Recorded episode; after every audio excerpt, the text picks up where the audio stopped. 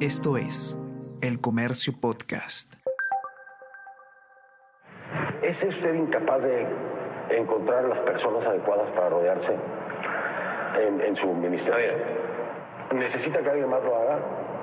Hola a todos, ¿qué tal? ¿Cómo están? Espero que estén comenzando su día de manera excelente. Yo soy Ariana Lira y hoy tenemos que hablar sobre la moción de vacancia contra el presidente Pedro Castillo, la segunda moción de vacancia que se presenta en contra del mandatario en lo que va de su gobierno quiénes eh, respaldan este pedido y cuáles son los principales argumentos de eh, la oposición para respaldar esta moción. Enténese de todo esto y mucho más a continuación.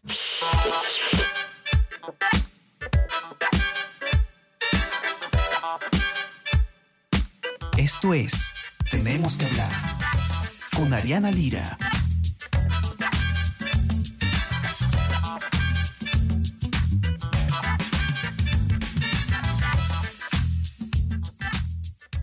Como decíamos, esta es la segunda moción de vacancia que ya enfrenta Pedro Castillo a solo siete meses de haber comenzado el gobierno.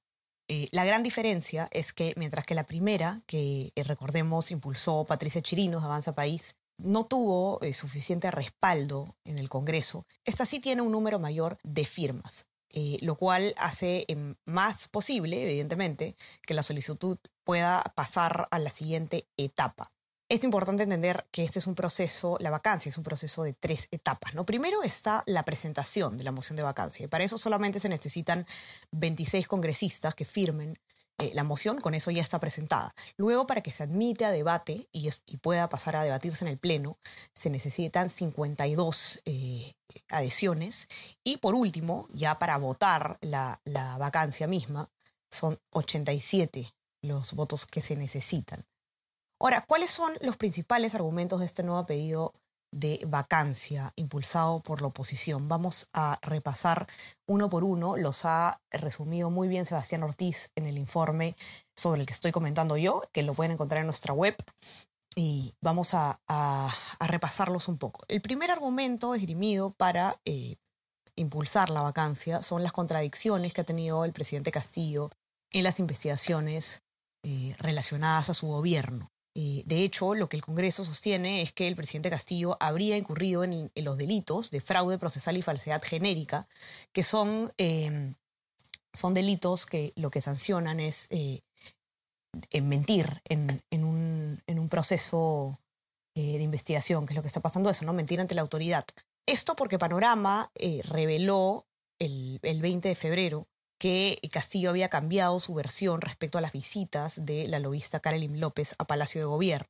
En la fiscalía, Castillo ha dicho que no se ha reunido con Carolyn López, y esto a pesar de que eh, Pedro Castillo públicamente en una entrevista con CNN, la entrevista que seguro eh, la, han, podido ver ustedes, o al menos han podido leer al respecto, él reconoció que sí, que así había recibido a Carolyn López, ¿no? Y dijo, de hecho lo cito, sí, vino a mi despacho, la recibí y luego ante la fiscalía ha dicho que nunca la ha recibido, lo cual evidentemente es, eh, es preocupante. ¿no? Y lo mismo pasa con eh, otros, otros, eh, otras declaraciones y otras contradicciones que están citadas en el pliego.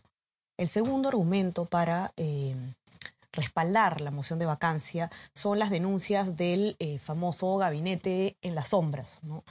Recordarán ustedes que luego de la crisis que se desató en el gobierno, cuando renunciaron Abelino Guillén y Mirta Vázquez, trajo como consecuencia las denuncias de diferentes eh, funcionarios sobre este supuesto gabinete paralelo, gabinete en la sombra, ¿no? un grupo de asesores cercanos al presidente Castillo que influirían en decisiones políticas de eh, de relevantes, ¿no? Esta, eh, la existencia de este supuesto gabinete de la sombra fue denunciado no solamente por la ex premier Mirta Vázquez y por el eh, ex ministro del Interior Abelino Guillén, sino también por Pedro Franque, ex eh, ministro de Economía, y por el, ex secretario general de la presidencia Carlos Jaico, ¿no? Él habló muy claramente sobre este grupo de asesores y además lo, lo, denunció y ha, ha sido él bastante claro en que no, no formó parte de este, sino que al contrario, ¿no? Parece que fue una especie de estorbo para este grupo.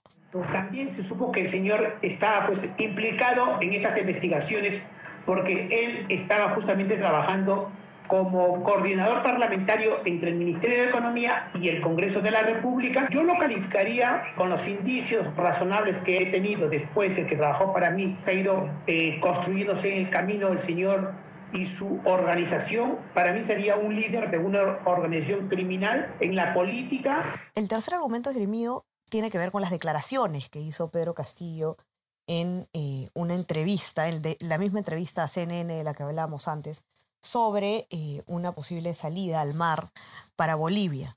Eh, no sé si ustedes acordarán, pero en esta entrevista él dejó abierta de alguna manera la posibilidad de que se pueda decidir a través de una de un referéndum, de que se pueda decidir a través de un referéndum la salida al mar al, al, país vecino, ¿no? A Bolivia.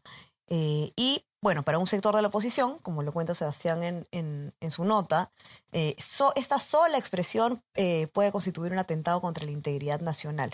Ahora, lo que sí tenemos que dejar en claro es que eh, Castillo sí pidió disculpas y se retractó por estas expresiones, ¿no? Que eso también tenemos que, dejarlo en claro y descartó que, se vaya a dar territorio a, a, otro país, ¿no? Él dijo que se había expresado mal y pidió disculpas en, en su momento. Eh, pero bueno, de todos modos, este es uno de los argumentos recogidos en la, en la moción. De lunes a viernes desde las 6 de la mañana, despierta y mantente informado escuchando el podcast de las 5 noticias más importantes del Perú y el mundo en la sección podcast del comercio.pe o a través de Spotify, Apple Podcast y Google Podcast.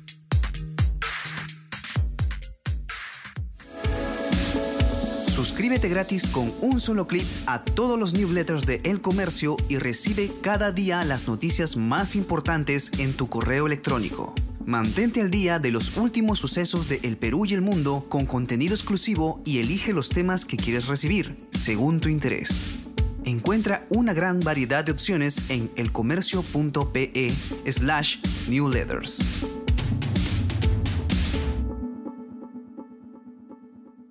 El cuarto argumento tiene que ver con la licitación que se hizo a favor de la empresa de Samir Abudaye. Recordarán ustedes este eh, empresario, director ejecutivo de Heaven Petroleum Operators, eh, Samir Abudaye, que, eh, bueno, en su momento, esto fue a, mediados de octubre, Panorama reveló que luego de haber tenido algunas reuniones con, con Castillo, la empresa de, de Abudaye recibió eh, bueno, eh, se, adjudicó un, un, contrato con Petroperú por 74 millones de dólares. Y eh, a comienzos de enero, la fiscal de la Nación, Soraya Ábalos, precisamente por este caso, abrió dos investigaciones preliminares a Castillo por eh, los presuntos delitos de tráfico de influencias y eh, colusión.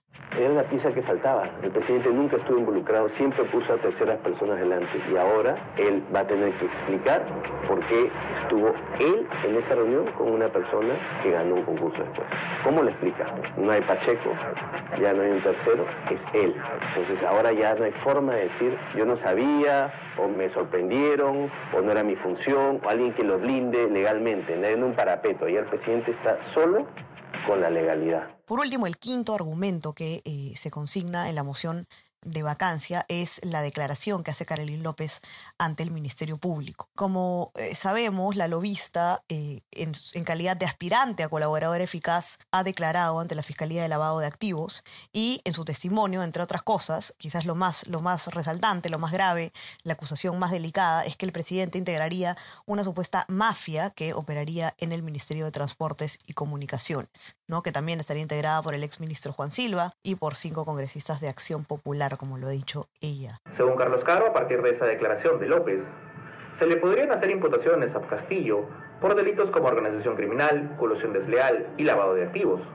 El penalista Rafael Chanján explicó que, si estamos ante una operatividad planificada, reiterada y con permanencia de actores, estaríamos ante una presunta organización criminal, y que si hubo pago de coimas o beneficios indebidos, estaríamos ante ilícitos como cohecho pasivo propio, cohecho activo y tráfico de influencias.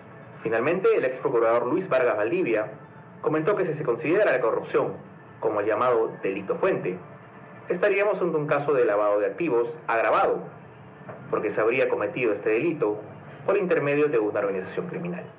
Para que puedan leer los argumentos en detalle eh, eh, y mucho mejor desarrollados. Ya saben que pueden encontrar la nota de Sebastián en nuestra web, elcomercio.pe o en nuestra versión impresa. No se olviden también de suscribirse a todos nuestros podcasts. Estamos en Spotify y en Apple Podcasts para que puedan escucharnos. Y eh, suscríbanse también a nuestro WhatsApp, El Comercio Te Informa, para que puedan recibir lo mejor de nuestro contenido a lo largo del día. Que tengan un excelente día y estamos conversando nuevamente el viernes. Chao, chao, cuídense. Tenemos que hablar con Ariana Lira.